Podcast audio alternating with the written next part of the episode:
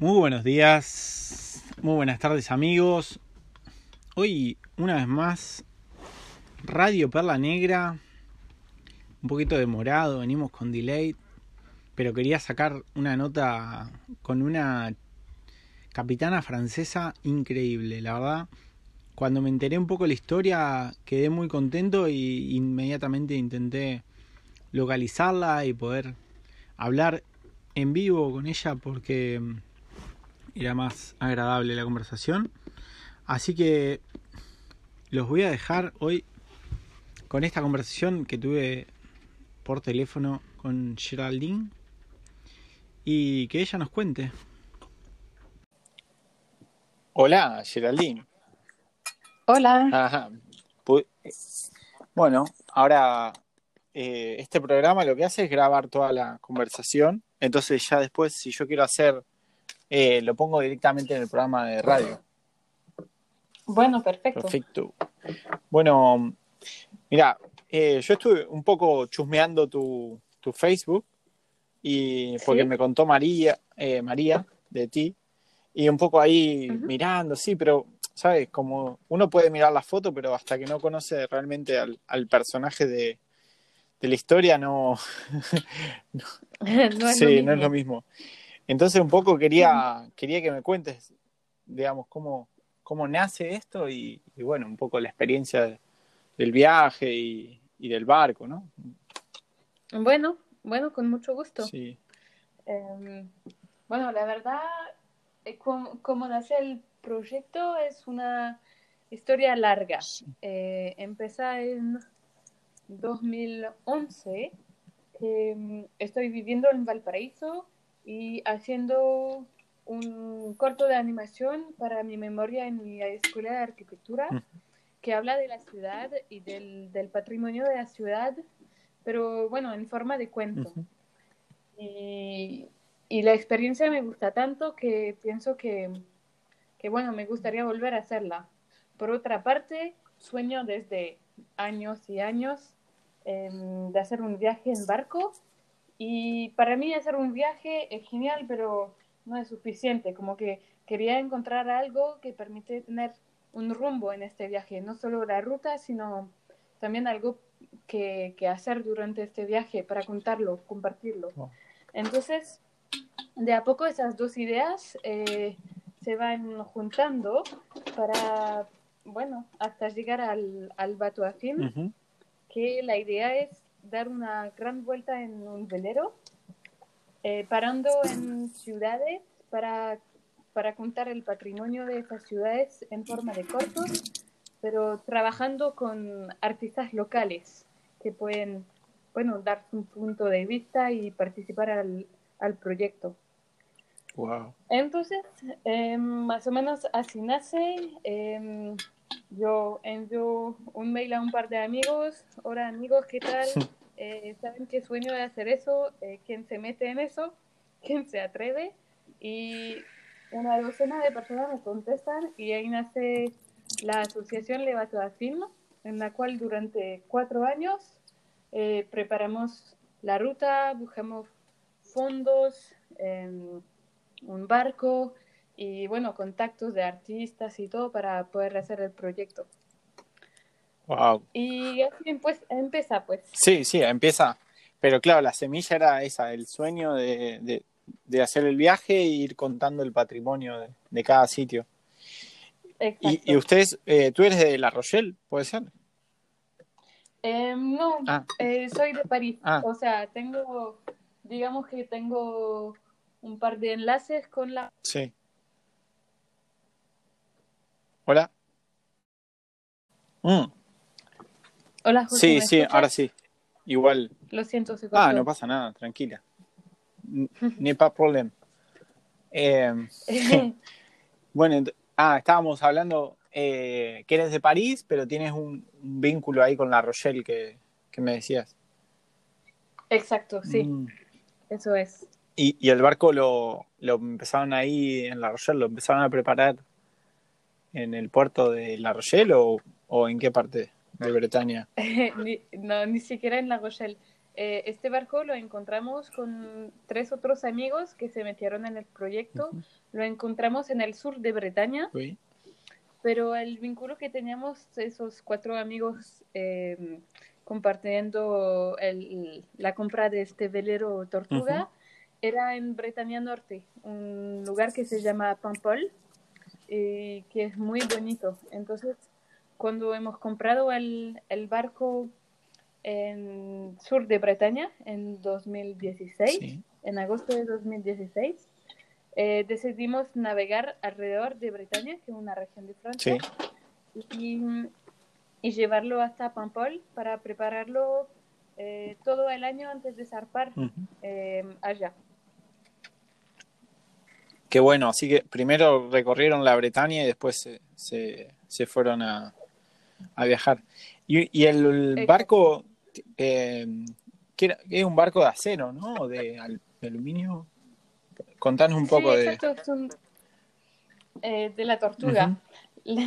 la, tortuga es un velero de, de acero que, que, fue construido en, en, el 81 y fue una pareja que, que pidió construir el casco y después hizo todo adentro, todo por sí mismo. Y siempre fue un barco de viaje, ha tenido por ahí cinco o seis eh, dueños antes de nosotros y fueron gente que siempre querían hacer viajes grandes.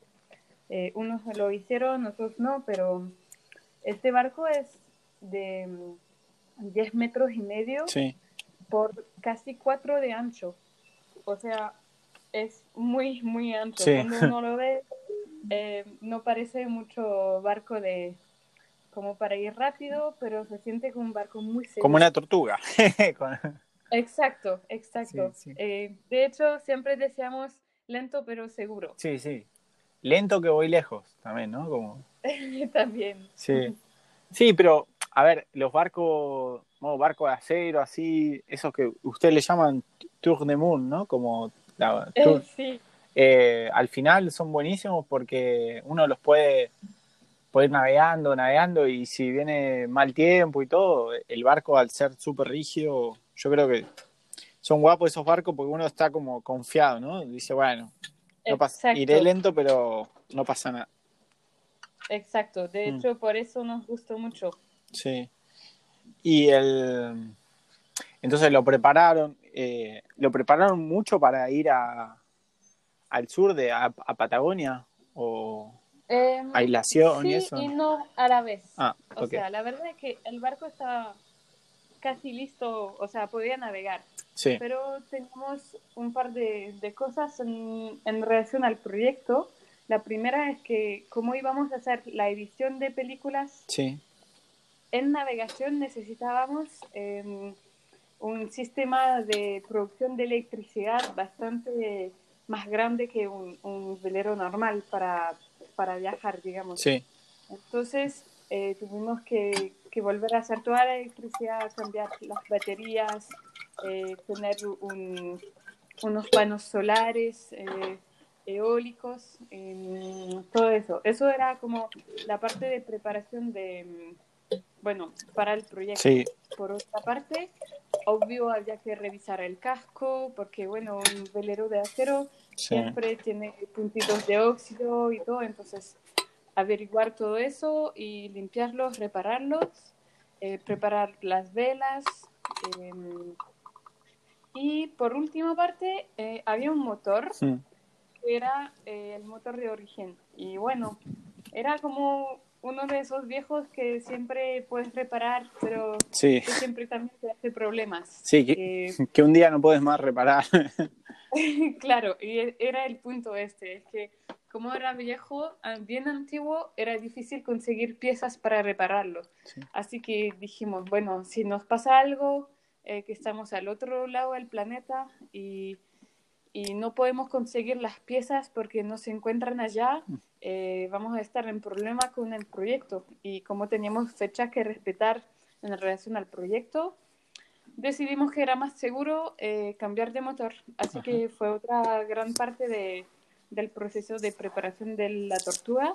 es que tuvimos que comprar un motor nuevo e instalarlo. Ajá. ¿Hicieron la, los trabajos los hicieron ustedes o iban cambiando y contratando gente? Por ejemplo, lo del motor. Eh, la mayoría de las cosas la hicimos nosotros em, con unos amigos. Mm. Em, de hecho, uno de mis codueños es, em, es mecánico Ah. en motores de barco y teníamos unos amigos por ahí también que sabían de eso y decidimos hacer todo nosotros por varias razones. Bueno, la primera obvia es eh, ahorrar un poco de dinero porque un viaje así cuesta mucho y Sí. bueno, siempre es bueno ahorrar un poco. Y la otra es que, bueno, cuando uno hace las cosas eh, sí mismo, después sabe cómo, cómo gua- Cómo re- guardarla en buen estado Claro. y repararla, y entonces también es re importante, porque después cuando estás en el fondo de, de, unos, de unas caletas en Patagonia, eh, no hay nadie para ayudarte si tienes problemas, así que hay que saber. Claro, claro. Qué guapo. Bueno, entonces, el barco ahí súper listo, ustedes súper listo con todo el barco diseñado para ir produciendo las películas. Al final necesitas mucha más energía. No sé, ¿ustedes tenían piloto de viento o piloto automático para, para el barco? Eh, ambos, Ambos. de hecho tenemos ambos, Sí. pero el, eh, el piloto de mm, electrónico eh, no era muy fuerte para, para un barco claro. del peso de tortuga, entonces lo usábamos Solo muy poco, motor. solo eso, exacto. Y después, por ejemplo, cuando con la electricidad estaban bien, entonces tenían Em, suficiente con, con las placas y el generador. Sí, bastante. De hecho, teníamos un, un, un proceso como que si, si había varios días sin viento, sin, sin sol o que nos empezábamos a faltar de energía, entonces sabíamos que podíamos eh, usar tantas horas de computador y después Ah, parar. Y, o sea, teníamos todo un, unas- Un protocolo. Un Todo- protocolo, exacto. Todo bien organizado. Qué bueno, qué bueno. Claro, está. Pero eh, para agregar algo, dijiste Sí. que estaban súper listos. Eh, de hecho, no, no, No, no. estábamos listos eh, del todo cuando zarpamos. Incluso como que hay mucha gente que nos vieron zarpar y que dijeron en dos semanas vuelven. Porque, porque bueno, había miles de cosas que preparar. Y recuerdo que el día que zarpamos de La Rochelle, uno de mis compañeros codueño del barco estaba todavía eh, fijando en la mesa de navegación el nuevo computador. Estaba con el tornillo todavía que ya habíamos eh, zarpado y tuvo que saltar hasta el andén porque, Sí. porque no había tenido tiempo para bajarse. O sea, todo estaba Sí, por, por hacerse. Sí, todo estaba todavía por hacer, pero igual había que zarpar y uno, yo creo que uno nunca está listo. No, Tiene que no. decidir en algún momento, bueno, yo voy, porque si no, nunca Sí. voy a ir. Sí, al final el barco, o sea, termina, vos lo terminás de construir navegando y todos los días va cambiando y va cambiando y va cambiando porque uno se da cuenta cuando está navegando realmente cómo va el, como si, si Claro. está bien o no está bien. Entonces Claro. ahí te das cuenta, decís, bueno, de última, más cuando estás en la Rochelle y dices, bueno, puedo parar en otro lado y seguir y reparar o puedo reparar Exacto. navegando al final, ¿no? Lo único que sí estaba listo de verdad era toda la parte de seguridad, porque, bueno, uno no, no juega Sí. con eso, pero del resto había que acabar todo en el mar. Sí. Y, y la tripulación, digamos, que salió de la Rochelle, eran cuatro, cuatro Eh, personas. zarpamos de a seis personas. Ah, de a seis. hecho, creo que fue la, la única etapa que estuvimos tanto en el barco. Sí. Em, y bueno, fue más o menos casualidad, pero salió genial de Salió bien. muchos para la primera, porque así nos daba tiempo para, bueno, para acabar la preparación del barco y, y acostumbrarnos a, bueno, a la navegación, al barco, a, a todo. Sí. Sí, al final, al principio está bueno y, y después cuando se va bajando y se va subiendo gente, te vas dando cuenta cuánto es el- la gente que, que va que- a bordo, ¿no? Que- y entonces, de ahí, de La Rochelle salieron hacia dónde, a qué, navegando hasta... Eh, el rumbo era las Canarias, las Islas Canarias. Sí. Eh, pero primero hicimos un, un paro en La Coruña, Uy, em, creo que por unos dos días, algo así. sí. Y después seguimos bajando, bajando hasta las Canarias, que hicimos una primera pequeña etapa en, en Isla Graciosa y después nos fuimos en Las Palmas, donde fue realmente que acabamos con, con todo, toda la preparación del barco, porque obvio en esas dos primeras semanas de navegación eh, fue donde todo lo que había que eh, romperse se, Se rompió. se rompió. Así que bueno, ya era como el, el ensayo y, y de ahí en Las Palmas acabamos por preparar el barco para el cruce. Sí. Eh, Muy linda la, la graciosa y es una muy linda isla y, y también como el contraste, ¿no? De salir de la graciosa y llegar a la, a la palma ahí, a- como un gran cambio, ¿no? A las palmas. Sí, de hecho fue un poco eh, brusco, un poco Sí. violento. Sí. Y, y entonces, ahí en la primera escala del viaje fue, digamos que empezaron con, con los cortos, ¿fue ahí en La Palma o, o ya en Sudamérica? Eh, no, de hecho el primer corto que hicimos lo hicimos en La Rochelle, eh, porque era también importante traer algo de, de casa para, sí, para mostrar. allá. Entonces el primero lo hicimos en Francia y después en Las Palmas no hicimos ningún corto porque, bueno, básicamente porque sabíamos que íbamos a tener que reparar cosas y Sí. que, que mejor eh, ahorrar tiempo para eso. Claro. Y ahí, bueno, entonces de ahí salen y llegan de Las Palmas, salen navegando para, para hacer el cruce y ¿qué hacen? ¿El cruce directo o se van a, a Cabo Verde? Eh, vamos a Cabo Verde. En Cabo Verde también hacemos eh, otra residencia artística para crear una película, que entonces es la primera que no es de Francia, la primera en país Sí, extranjero. extranjero. Wow. Así que, y, y una pregunta, Sí. los, los cortos después ustedes lo iban mostrando, iban mostrando el, el de La Rochelle, el de Cabo Verde y así iban mostrando sucesivamente a medida que iban recorriendo. Exacto. Al, Ajá. al final de la residencia artística de, mm, de Cabo Verde, es decir, de la semana en la cual hemos trabajado con los artistas de allá para Sí. crear la película de Cabo Verde, eh, hemos hecho una, una noche de presentación de, de estreno de la película de La Rochelle y siempre íbamos a hacer, eh, íbamos haciendo eso de llegar a puerto y en algún momento mostrar la, la película de, de la etapa anterior, Ah, o sea, de las etapas anteriores. Sí, sí. O sea que cuando volvieron a La Rochelle tenían como dos días de película ahí, de todas las etapas. Eh, bueno, más o menos. Salvo que las películas eran todas cortas porque como eran dibujos animados, estamos hablando de un par de tres, entre tres y seis minutos. Sí. Ah, qué bueno, qué bueno. Y la y lo- los que dibujaban eran los artistas locales que me contabas. y Eh, la producción un poco entre ustedes y lo de ellos. Eh, en parte, sí, como que era Sí. muy importante que haya los artistas locales para los dibujos o las voces, lo- la música, los sonidos.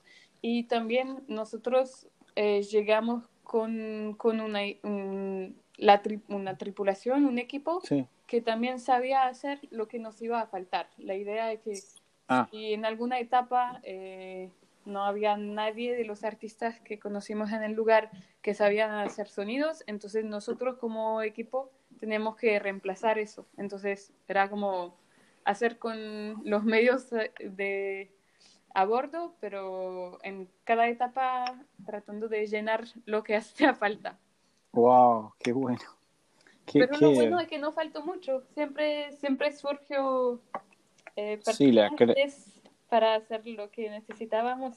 Así que, que la sí. creatividad, ¿no? Ahí en el medio, un poco. Sí, de- y eso y también la, el, ¿cómo decir? La motivación de la gente, tanto como Sí. los participantes eh, en los países donde íbamos, pero también Mm. como el equipo que trabajó para preparar eso, eh, se invirtió un montón, de verdad. O sea, no había nada más que el proyecto. Era Claro. mucho, mucho trabajo, pero nos, nosotros entregábamos energía al proyecto y el proyecto nos devolvía otra energía. Claro, claro. Claro, cuando estás haciendo algo que te gusta y que amás, eh, yo creo que está, está ahí, ¿no? El punto. Exacto. Como que... así- y es, es buenísimo porque al final uno dice, va, esto no... Pero el enriquecimiento, el enriquecimiento que se genera de, esa, de ese intercambio de energía con gente y todo, al final es como un motor que te impulsa a, ir al otro puerto y al otro puerto y Exacto. como que... Qué, qué lindo, qué lindo proyecto. Bueno, entonces de ahí cruzan el Atlántico y llegan a Brasil, A Brasil, a Recife, exacto. a Recife.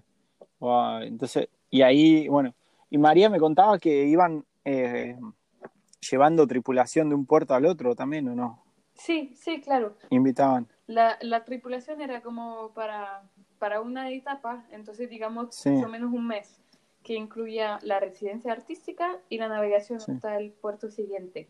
Ah, genial. Y dentro de la navegación, la edición de la película. Wow. ¿Y ustedes contac- contactaron con toda la gente previo y fueron sumando, por ejemplo, toda la gente que iba a etapas, era como que las contactaban antes de, del proyecto? Eh, de hecho, más o menos. O sea, la Sí. idea sí era esta. Eh, pero la verdad, cuando empezamos con el proyecto, estábamos trabajando con, con una persona que nos hizo mucho contacto y después, Sí. eh, justo cuando zarpamos, nos dimos cuenta que, bueno, teníamos dos caminos separados, había, habíamos tenido malentendidos y Sí. entonces, el día que zarpamos de Francia fue el mismo día que todo lo que habíamos preparado en, en Sudamérica eh, se encontraba más o menos al piso. Hubo- Así que tuvimos que volver a contactar a la gente durante el proyecto. Entonces, había un par de gente que sí estaba ya anotados para el, el proyecto y Ujú. otra, otra parte que había que encontrar en el camino. Pero, pero bueno, teníamos una estrella muy buena encima de nosotros y, y siempre la gente apareció de manera miraculosa. Sí. Sí, porque ustedes tenían, cuando alguien tiene algo que está decidido a cumplir algo y hacer algo, es como que se, se alinean todo, ¿no? Todas las estrellas y todo, Sí, de hecho, sí. toda la energía, ¿no? Eso, lo- la energía se, se nota mucho cuando uno va en un barco y, y sabe dónde quiere ir y todo, y al final lo logra, ¿sabes? Como que el problema es cuando no sabes dónde quieres ir Sí. con el barco. Y la, la ruta, entonces ustedes tenían más o menos todos los puertos más o menos pensados para ir haciendo las escalas. Sí, claro, porque Y, y ahí determinaron. sí, por eso como que como queríamos que la gente se pueda eh, comprometer Organizar. en participar, necesitábamos fechas. Entonces fue todo un trabajo de, de preparación de la ruta con, bueno, con, con análisis de, de- del clima, de los vientos, de las corrientes, para más o menos saber cuánto tiempo necesitábamos para ir de una etapa a otra y que bueno, que también el puerto donde íbamos a parar tenga alguno inter- algo interesante que contar. Ujú. Y, y bueno, así teníamos la ruta, pero también sabíamos que en algunos lugares, obvio que no iba a pasar exactamente como, como lo queríamos. Entonces, y de hecho, tuvimos en el viaje que, entre comillas, sacrificar unas películas eh, porque Ujú. no se nos daba el, el tiempo suficiente para, para hacer las etapas porque Claro. habíamos tenido retraso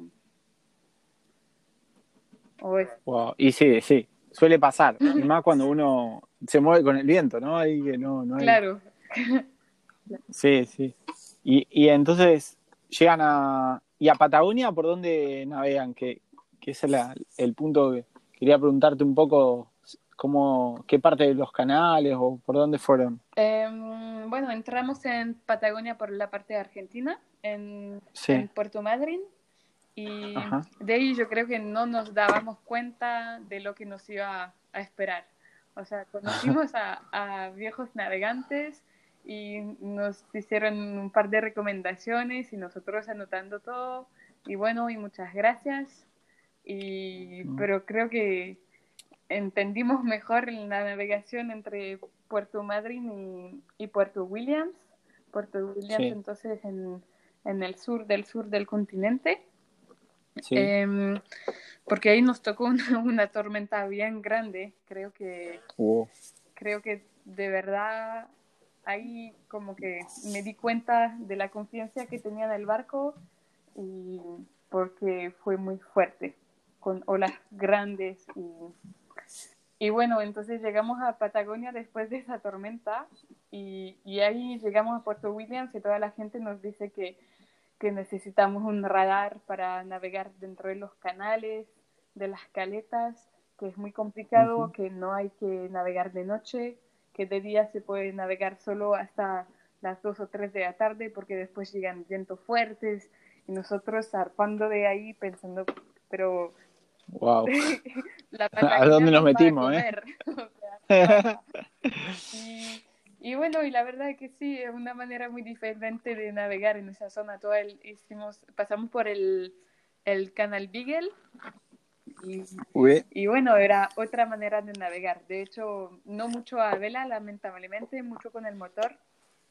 Y, y las noches llegando en caletas, eh, em, armándonos, o sea, eh, ¿cómo se dice? Amarrándonos a, la, a los árboles. Sí. Y era como, era muy mágico. Al principio con Sí. mucho miedo, como que, bueno, hay vientos fuertes, eh, cómo tenemos que ponernos y todo. Y de a poco, Sí. tomando el ritmo de Patagonia, eh, sí. entonces pasamos por el canal de Beagle y hasta Punta Arenas. Y Sí. hasta ahí todo bien, la verdad tuvimos un clima bastante bueno y no tanto viento y pudimos disfrutar, pero después Sí. empezaron los problemas en Punta Arenas. Ah. O sea que salieron, hicieron Ushuaia y después se fueron para Punta Arenas y de ahí ah, y de ahí fueron para por los canales para ir subiendo. ¿no? Claro, eso, como que subimos a Punta Arenas para volver a bajar y pasar por la salida de Magallanes. Sí, Y la verdad, eso era, creo que la parte donde me equivoqué en el camino, ajá. porque Punta Arenas no tenía como recibir un velero como nosotros. Y, Sí. y el estrecho de Magallanes fue, fue muy duro, porque Sí. mm, el motor que teníamos no era muy fuerte como para ir a encontrar las corrientes. No teníamos muchas informaciones sobre esas corrientes. Y bueno, a veces teníamos velocidad de un nudo y medio eh, con el motor a full. Y Sí. bueno, así tratando de avanzar días tras días, dejando pasar tormentas eh, escondidos en caleta y volviendo a salir, hasta que con este jueguito de poner el motor a full, eh, nos quedamos Sí. sin gasolina. Guau. Así que ahí se complicó mucho porque no había mucho, o sea, todavía tenemos un par de reservas, pero tuvimos que comprar a unos pescadores. También empezamos a tener problemas con, con el motor.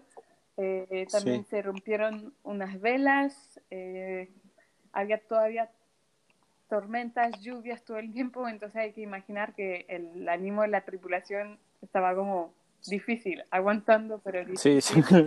y para agregar a eso, eh, una noche, me recuerdo muy bien, eran como las 4 de la mañana, estaba durmiendo y escucho ¡bram! Y de ahí salgo de, de mi cama y, y veo, miro por la, la ventanilla y, y ahí veo una roca, como justo No. Y de hecho Mm. se había corrido la ancla de a poco Sí. toda la noche con, con los Willy Woos, lo- con los vientos. Sí. Y, y, despertamos, estábamos en las rocas, en la costa. Wow. Así que, bueno, de hecho tuvimos mucha suerte. eh, nos sacamos de eso en 10 minutos y, y el barco no tenía na- nada porque era de acero. Y ahí dije, bueno, este barco es el mejor barco del mundo. igual bueno, algún día en hacer una vuelta, dar una vuelta así, necesito un barco de acero, sí o sí. Sí. Mm, pero así fue que en Patagonia era, fue una experiencia muy dura, como a la vez era hermoso, era uno de los lugares más hermosos que he visto de mi vida, glaciares, montañas, nieve, y, y a la vez muy duro porque, porque nos demoramos mucho y, y en clima frío, eh, húmedo, más que húmedo. Sí, sí, húmedo y, frío y húmedo.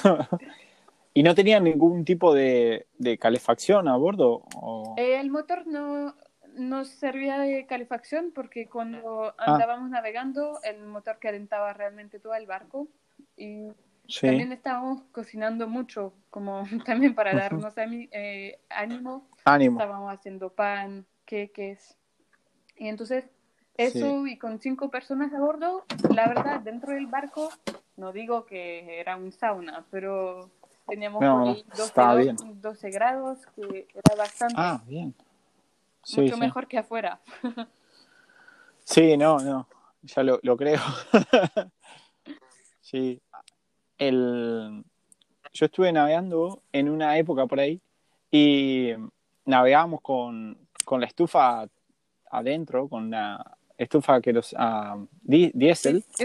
Y, y era, wow, era buenísimo, ¿no? Como ahí, incluso como estar ahí navegando y meterte un rato y salir, pero claro, al final eh, era un barco súper preparado para la Antártida, esto, pero claro, como, como que un poco de calor, todos mis amigos que viven por ahí o navegan por ahí me dicen, que al final ellos se quedan por ahí dos meses en una caleta o un mes ahí navegando y, claro, no se quieren ni mover, ¿no? Con el calorcito adentro. Sí, claro, me imagino. De hecho, uno empieza a, imaginar cosas para, para sentirse un poco más en casa. Por ejemplo, por la humedad y la lluvia, tenemos dos eh, calcetines eh, empapados y todo. Y recuerdo que habíamos puesto una, una pequeña cuerda justo al lado del motor como para, para, secar la ropa y recuerdo un día también que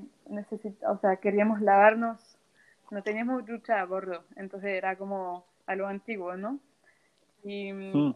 había otra chica y que quiso lavarse el pelo, yo no me animé, teníamos demasiado frío, pero ella lo hizo con mucho coraje. Y después sacamos un pequeño ventilador eh, 12 voltios que teníamos, lo enchufamos con unos hilos eléctricos sacados de no sé dónde em, y lo enchufamos, sacamos una, una ¿cómo se llama?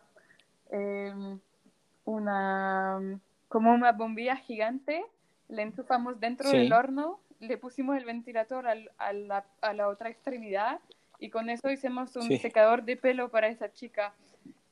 Wow. y era como que eso era nuestra vida, inventando cosas para, para sobrevivir y para nosotros este secador de pelo improvisado era el mayor, eh, la mayor, la cosa más cómoda y más de lujo que teníamos en este momento.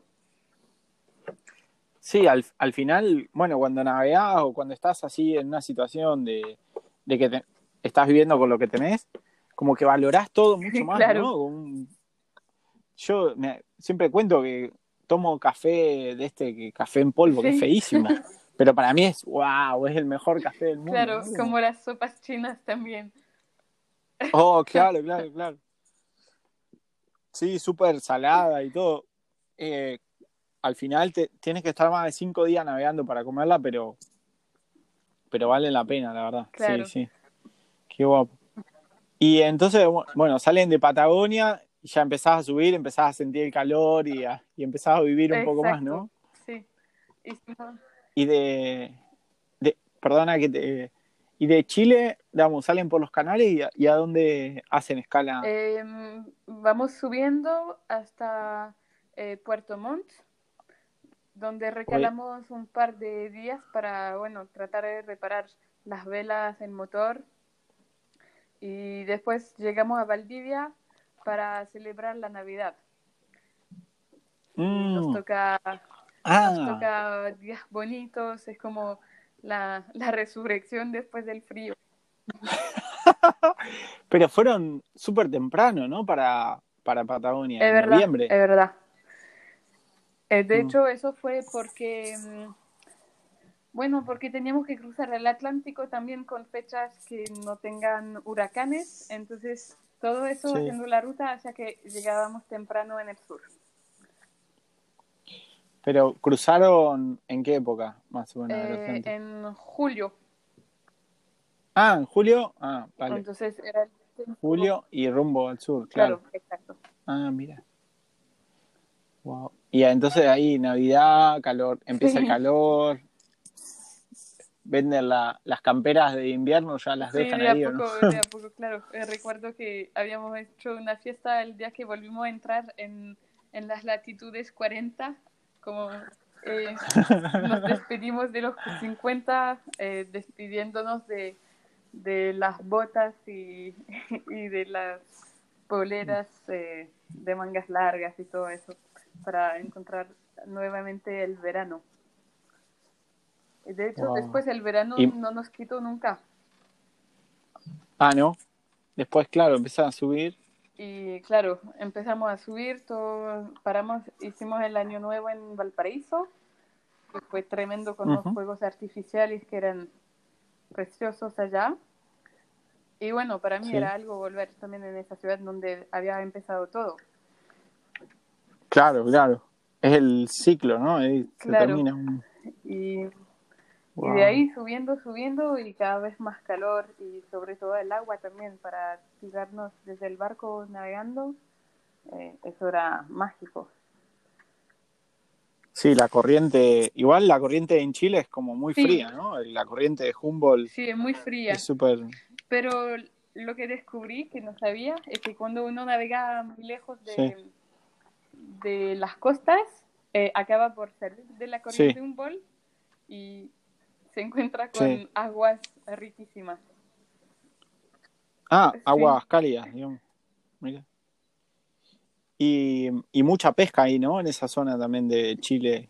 de- Em, sí, por eso también era una de las razones por las cuales navegábamos bastante lejos de las costas, em, para no tener Sí. que hacer tanta vela de los demás eh, barcos. Sí, sí.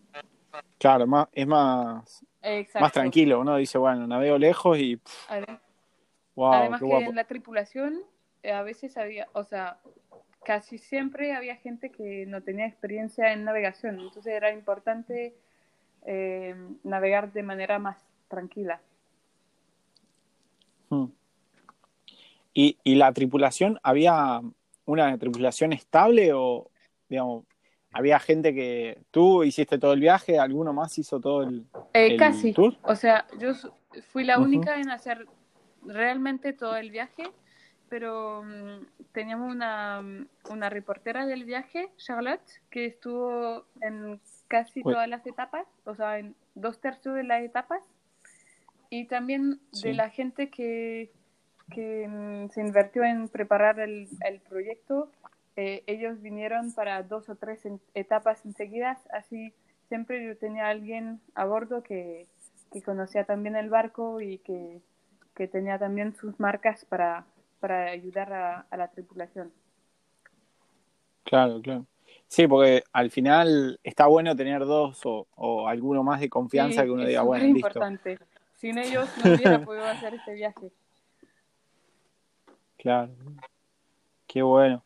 Y mm, te iba a preguntar, ¿y la tripulación, digamos, como a veces cuando viene gente que no, que no ha navegado nunca, ¿qué, qué, qué sentían, no? Como que le, alguna sensación así que te haya quedado La de eso? verdad es muy divertido porque al final yo creo que la gente que no tenía ninguna experiencia en navegación, pero que se atrevió en subirse. Tuvo menos Sí. miedos que la gente que sí había navegado un poco y que se podían imaginar un montón de cosas. Porque no saben lo que puede pasar. parte, sí. Ah, es buenísimo eso. Ay, qué bueno. Y lo que, lo que todos Y- cuentan es que es, tenemos turnos y bueno, la idea es que después de uno, dos, tres días de navegación, según el nivel de cada uno, empecemos con turnos em, solos.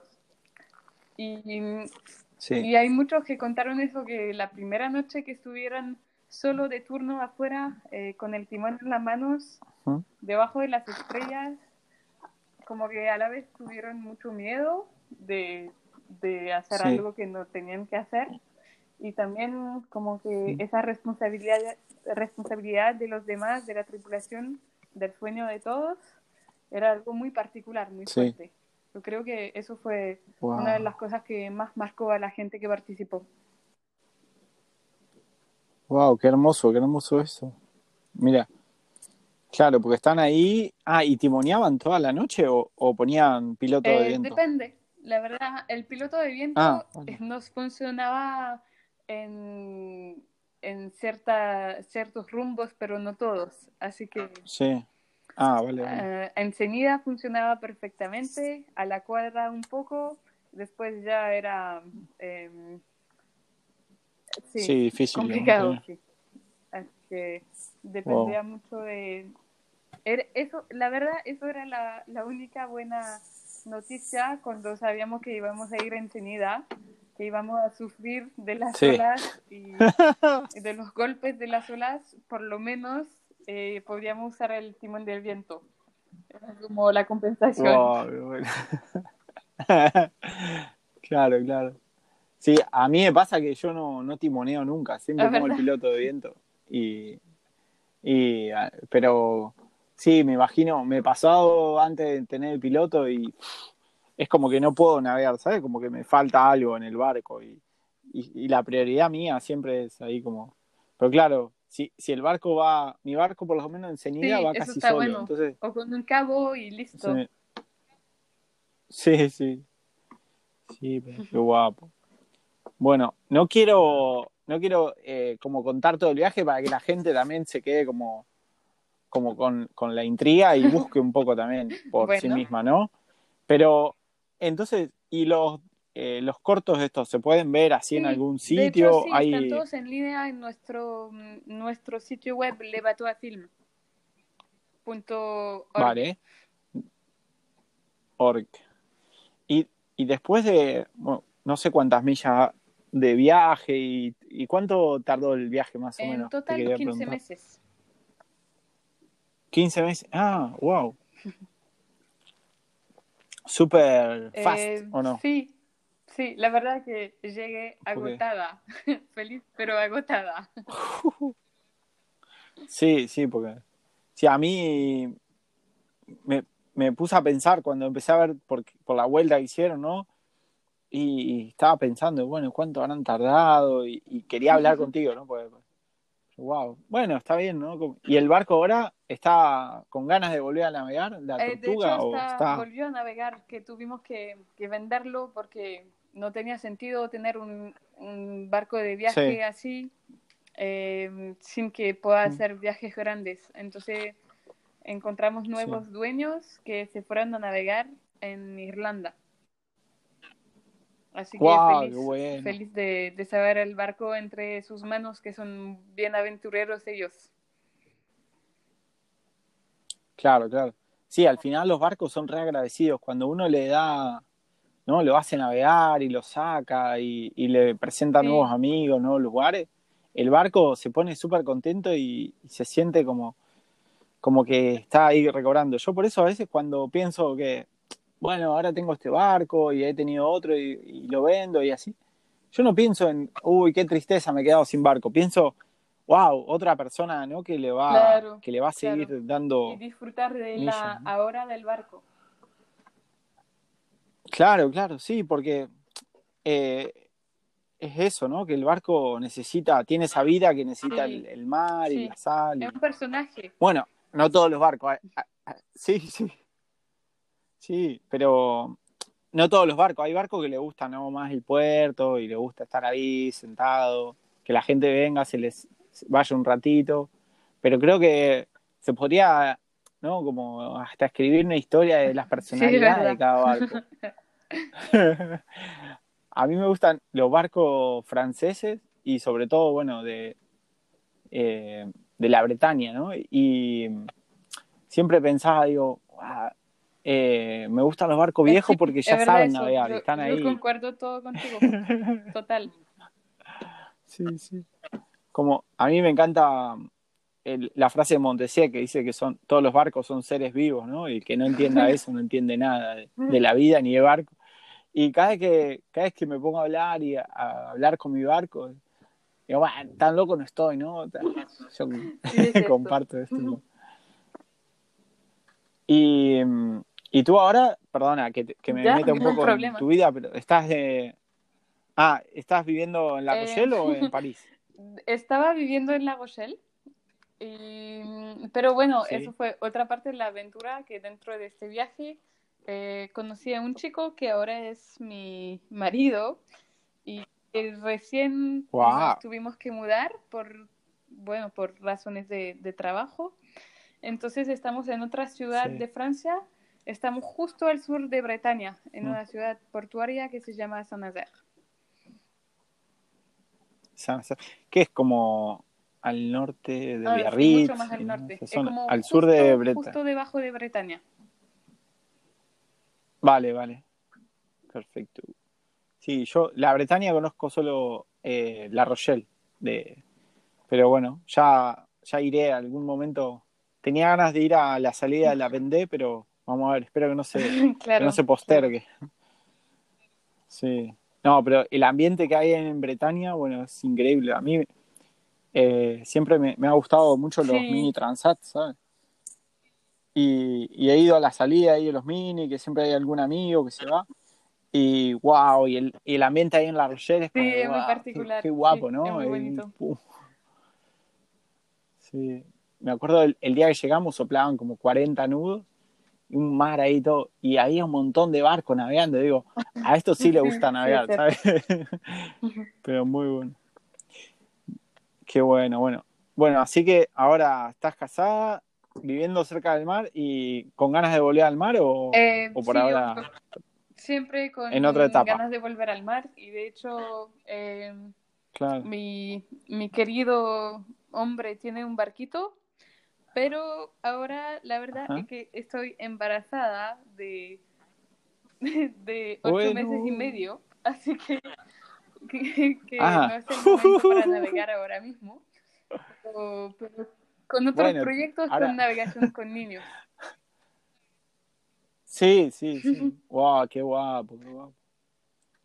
Sí, ah, eh, lo, lo que mejor eh, las familias que mejor vi a bordo en el mundo, así, franceses, ahí en, Ushuaia, que venían navegando, y yo flipaba, digo, bueno, si tengo un día una familia, será así, ¿no? Como, como ustedes, los franceses, la verdad que me encanta su estilo de, vida y cómo, la verdad que viven la náutica de una, de una manera y eh, que, es admirable. como que se dice en Francia que hay dos tipos de de gente que le gusta navegar, hay los tabarlis y los moitessiers, que los moitessiers son los que le gustan viajar y, y los tabarlis son mm. los que le gusta competir.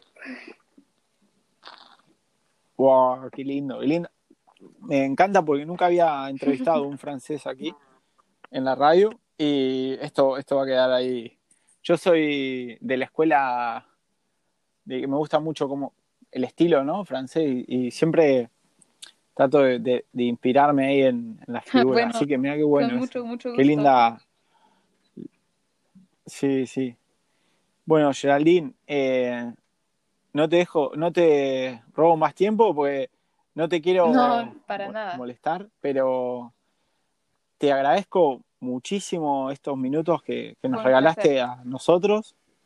El, entonces, eh, si querés eh, repetir la web, así la gente ya la, tiene ahí, igual después la voy a anotar para que la gente la pueda, investigar, ¿no? Eh, el sitio web es lebatoafilm.org. Ok, perfecto. Bueno, y ahí Lebató al film. la idea de esto es un poco que siempre conectar gente y que la gente diga, wow, mirá, si se han hecho esto, ah, podemos hacer esto. Y, y es un poco sembrar semillas, ¿no? De, gente que quiera viajar o que o también ahora que estamos en cuarentena, ¿no? Y que la gente pueda viajar eh, poniendo play en los audios. Entonces, te agradecemos, te agradezco yo en parte del Perla Negra y, su tripulación. de nada, de nada. Bueno, eh, nos despedimos. Hasta luego, Hasta luego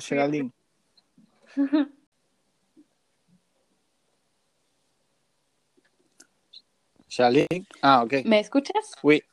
Sí. Ya, perfecto. Bueno, eh, nada, con Geraldine estábamos hablando por teléfono y me había olvidado de preguntarle una cosa muy interesante porque hablábamos de la tripulación, todo, pero claro, yo eh, daba por sentado que todos entendían que ella era la capitana, pero Geraldine me dijo que una experiencia, bueno, cuéntalo tú, que ¿Qué es lo mejor? Bueno, la primera voz. Eh, sí.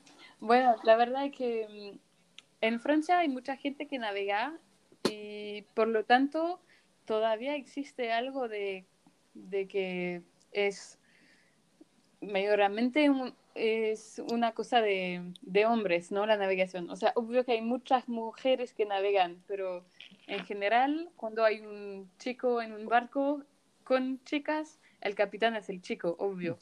Y mm, bueno, yo tenía experiencia de, de, capitana en Francia como profe de navegación y ya a veces como que la gente necesita, me costaba eh, tener el respeto de la gente que no me conocía, como que cuando llegas a un puerto eh, haces tu maniobra y la gente alrededor por ser una chica te dicen más rápido, menos rápido, más a la derecha, más no sé qué. Y bueno, estaba enojada, pero acostumbrada a eso. La verdad es que en Latinoamérica fue, fue aún, fue eso, pero como mil veces más. Y, y fue muy divertido. Recuerdo una vez que llegamos en Brasil y que había que hacer todos los trámites de, de, sí, de migración. De entrada del velero y, y bueno, yo iba con yo iba con todos los papeles para presentarme y la gente no me creía que yo era la capitana. Recuerdo un marinero brasileiro que me miró y cuando dijo quién es el capitán, yo dije soy yo y se puso a reír. Durante un minuto no pudo parar de reír porque no sabía, no sabía si lo estaba eh, sí. o si era verdad y se sintió súper mal y, y, entonces le entró una, una risa muy nerviosa y, y, fue muy divertido. La verdad era también, bueno, dejar de creer que la gente crea que solo es una cosa de hombres, ¿no? Cuando uno quiere, no es, no es algo de, de fuerza del cuerpo, sino de saber cómo hacer las cosas con la fuerza que uno tiene. Sí. Sí, y, saber utilizar, porque al final no es que vas a mover el barco a mano, utiliza el motor, las velas, ¿no? Un poco saber utilizarlo, sí, sí. Qué bueno. Claro, y siendo una tripulación también unos pueden ayudarse, ¿no? Sí, sí. Entonces eso es lo importante. No importa si en algún momento yo no tenía la fuerza para subirme sola a la ancla, la verdad es que los chicos tampoco la podían subir eh, por sí mismos solos, así que también tenían que, ir de a dos o tres, o sea, yo creo que incluso a veces eh, siendo mujer y tal vez no teniendo la capacidad física de un hombre, eh, una tiene que pensar un poco más en cómo hacer las cosas. Y tal vez, no digo que siempre, porque también sería entrar en otros clichés y no quiero eso. No. Pero tal vez uno, por no intentar con la fuerza, a veces em, rompe menos cosas. Sí, sí, sí, tal cual, tal cual. Sí. Una vez eh, me subí a un barco que era bastante viejo, ¿no? Y me dijo el marinero, me dijo, acá en este barco, si estás haciendo fuerza es que no, que no va, me dijo. Todo lo que se haga con fuerza aquí no existe, me dice. Entonces, cuando me dice para, para cazar una vela, todo, me dice hay que esperar el momento indicado y si no, ayudarse con el barco. Y al Sí, final eh, es una es algo que la gente cree, ah, necesitas fuerza y todo. En realidad es saber el momento justo. Y en eso las mujeres tienen, tienen más sutileza y más delicadeza que los hombres. Y es por eso que a mí me encanta cuando veo una mujer navegando como capitán, son súper, súper zen en su modo de navegar. Y el hombre va ahí con toda la fuerza que al final no, no gana nada, ¿sabes? O sea, va, si navegar es fluir, el hombre va como rompiendo y, y la mujer va fluyendo completamente. Fluir es la palabra, Sí. es lo que me encanta de la navegación. Hmm. Sí, el- la navegación es el arte de fluir, ¿no? Como, Sí, exacto, exacto. Es una definición perfecta. sí. Qué bueno. Eso, eh, qué bueno que lo agregamos, porque al final me encanta. Yo, yo me crié con cuatro mujeres, tengo cuatro hermanas, y, Sí, y siempre las vi súper súper fuertes, más que un hombre, ¿no? Como en- y todas unas, unas cosas hermosas de, de ellas. Y, y ojalá algún día compartan navegar, ¿no? Pero a mí me encanta cuando, cuando las mujeres van a, a bordo, sienten mucho más el barco, van, hacen que fluya más todo, ¿no? Sí. Bueno, Geraldine, eh, muchísimas gracias por, por No, agregar gracias esto a ti, José. el bonus. Así que bueno, bueno, ahora sí le la despido a Geraldine, que debe estar comiendo unos, unos crepes ahí como, como en Bretaña, ¿no? Como, sí, Pero con, con dulce de leche, con Nutella, con, limón o con mermelada, como con chocolate. Ah, qué bueno, qué bueno. Sí, con, con chocolate es, es- es el mejor. Bueno, el mejor si no tienes dulce de leche, perdona que te lo diga. Bueno, sí, también es verdad. Sí. Bu- Reconozco. Bueno, Geraldine, muchas gracias y Bueno, gracias espero, espero con- conocerte a vivo, en vivo Con algún día. mucho, con mucho placer y Sí. navegar. Sí, sí. Bueno, acá el- en mi barco es un barco que hay, hay lugar, así que si, si quieren venir con, con tu bebé, tu marido y, y tú, están más que invitados. Cuidado con lo que dices porque sí voy a llegar. Sí, sí, eh, el verano voy a estar en el Mediterráneo, así que más que invitada. Buenísimo. Ya tenemos el contacto. Muchas gracias. De nada, por favor. Vale. Revoir, bonjour. Bueno, hasta luego. Hasta luego. Chao.